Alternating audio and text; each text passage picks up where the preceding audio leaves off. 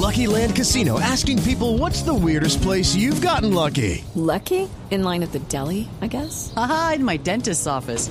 More than once, actually. Do I have to say? Yes, you do. In the car before my kids' PTA meeting. Really? Yes. Excuse me, what's the weirdest place you've gotten lucky? I never win and tell. Well, there you have it. You can get lucky anywhere playing at LuckyLandSlots.com. Play for free right now. Are you feeling lucky? No purchase necessary. Void where prohibited by law. 18 plus. Terms and conditions apply. See website for details. Pues imagínense ustedes que tenemos un invitado muy especial que viene, que nos va a explicar un poco el desarrollo de la tecnología aplicada a la salud y a la prevención de una enfermedad como el cáncer de endometrio, que en los Estados Unidos solamente se diagnostican más de 50 mil nuevos casos cada año. Hemos invitado a Gerardo Colón, él es oncólogo de la Clínica de Mayo, la famosa Clínica de Mayo, para que nos explique un poco de este dispositivo. Gerardo, muy buenas noches y bienvenido a la nube. Buenas noches, es un placer. Gerardo, ¿cómo, ¿cómo funciona este dispositivo? Porque además hay una curiosidad y es que mm, es un tampón de estos sanitarios para mujeres eh, con el que se pueden, a través de las secreciones vaginales, detectar de forma temprana eh, el riesgo de este tipo de cáncer. Sí, el, el resultado fue de un estudio preliminar que se hizo en la Clínica Mayo uh, por la doctora Jamie Backham Games Uh, y ella estudió 38 mujeres que iban a tener cirugía para cáncer de la matriz o cáncer del endometrio y 28 mujeres que tenían condiciones benignas del endometrio. Y lo que hicieron fue que colocaron un tampón sanitario en las mujeres antes de la cirugía y lo quitaron justo antes de hacer la cirugía y entonces coleccionaron secreciones uh, vaginales y del útero en el tampón y las estudiaron uh, para ver cuántos del Eh, endometrio y las y ocho mujeres que no tenían cáncer del Doctor, sí, tenemos mala comunicación, tratemos de restablecer la comunicación, Jennifer, mientras que hablamos de estos avances tecnológicos, Murcia, que definitivamente hacen que las personas pues tengan más probabilidades de detectar cierto tipo de enfermedades y darle una atención a tiempo para poder prevenirlas o tratarlas con mayor efectividad. Es que sí, Juanita, el problema sobre todo de enfermedades como el cáncer es la detección tardía, porque algunos son asintomáticos y solamente cuando están en un estado avanzado y que uno puede notar que algo está sucediendo, pues es cuando se dirige al médico. Quizás esta tecnología de la que nos va a hablar el doctor Gerardo, pues seguramente va a aliviarlo. Nos gustaría saber, por ejemplo, cuándo se, cuándo se podrá producir en masa y cuánto le costará a las mujeres este tipo de, de dispositivos. Bueno, parece que recuperamos la comunicación. Sí, Murcia, siga. ¿Sí? ¿Me oye ahora? Ahora, mucho mejor, doctor. Ah, qué bien, muy bien. Nos decía, nos decía entonces que luego la cirugía con el, con el tampón se, se hacían unas muestras. ¿Y qué pasa con esas muestras? Bueno, las muestras se estudiaron en el laboratorio y encontraron cambios genéticos que eran muy distintos en los pacientes con cáncer del endometrio comparado con los pacientes que no tenían cáncer.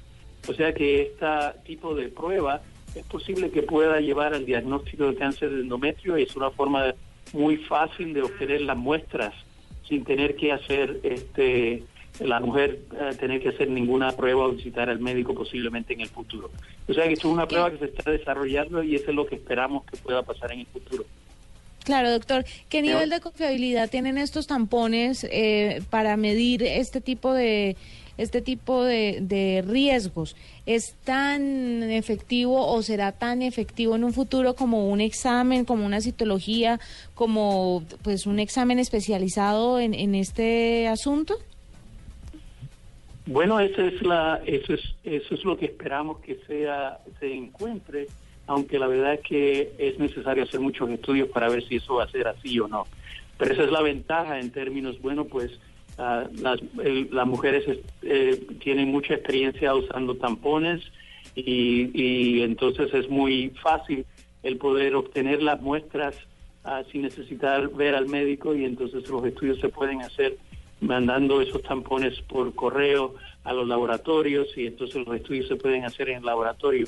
Pero esto es en el futuro, ¿no? La verdad es que hacer mucho más estudios para ver si eso va a ser tan efectivo en detectar estos problemas del útero o comparado a exámenes o no. Ah, pero la verdad es que, es que es muy importante porque actualmente no tenemos una prueba ah, de sangre o de laboratorio que pueda encontrar el diagnóstico del, de cáncer del útero a, a etapa temprana. Doctor, ¿qué otro tipo de enfermedades a partir de esta de este descubrimiento, de esta innovación que ustedes pretenden implementar, qué otro tipo de enfermedades sobre esa misma vía podrían detectarse? Bueno, uno uno uno que, es muy posible eh, sería el cáncer de la cervix, ¿no? El, útero, pues está el cuerpo uterino, ah, ah, que es donde viene el cáncer del endometrio que ese es el que está afectando, que es el más común de los cánceres ginecológicos en Estados Unidos.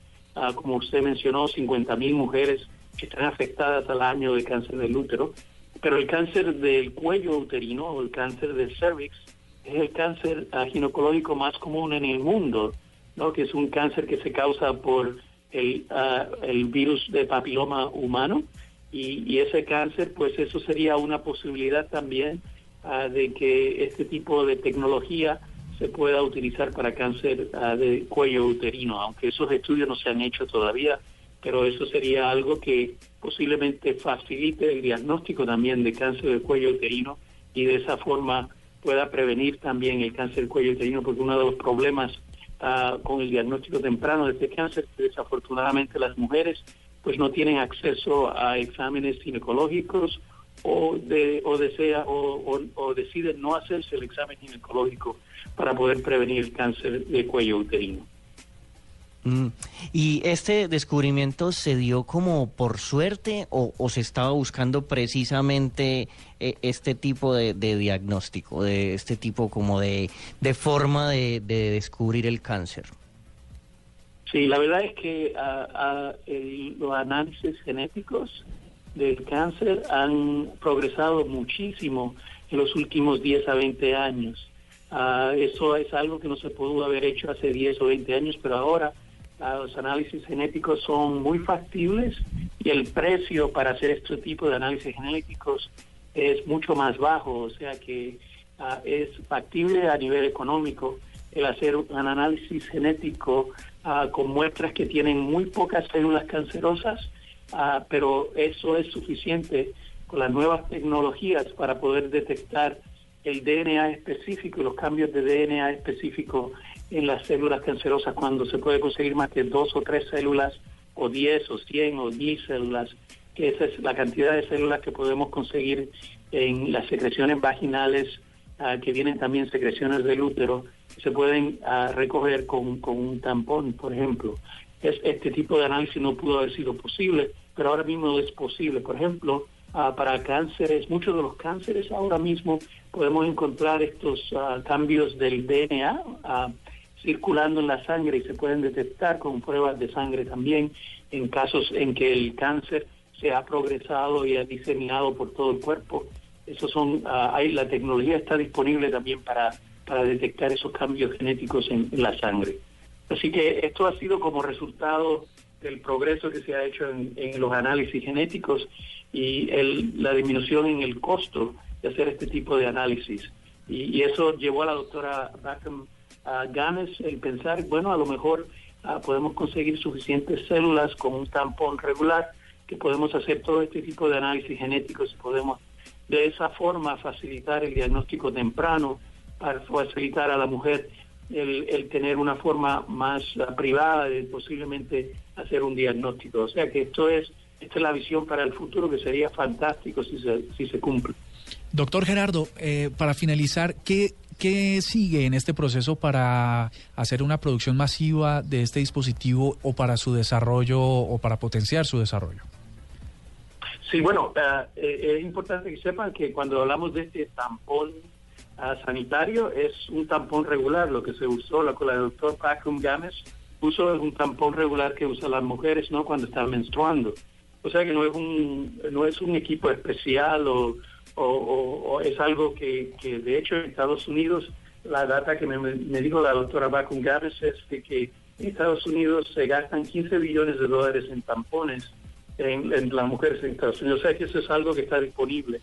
Ah, lo que no está disponible, obviamente, es la tecnología para hacer los análisis genéticos. O sea que la, como, se, como se haría es que los análisis genéticos se hacen en los tampones una vez están enviados por correo. Ah, bueno, para llegar, para que esto llegue a, a, ser disponible comercialmente, pues primeramente habría que hacer estudios con muchas mujeres para ver si en verdad de esta forma se puede diagnosticar en etapa temprana comparado a una biopsia en mujeres que tienen cáncer de endometrio ah, y, y, ese es el tipo de estudio que sería el próximo paso que ya la doctora Paco me está haciendo. Doctor Gerardo Colón Otero, oncólogo en Mayo Clinic, muchísimas gracias por estar con nosotros en la nube y siempre bienvenido. El placer es mío y buenas noches.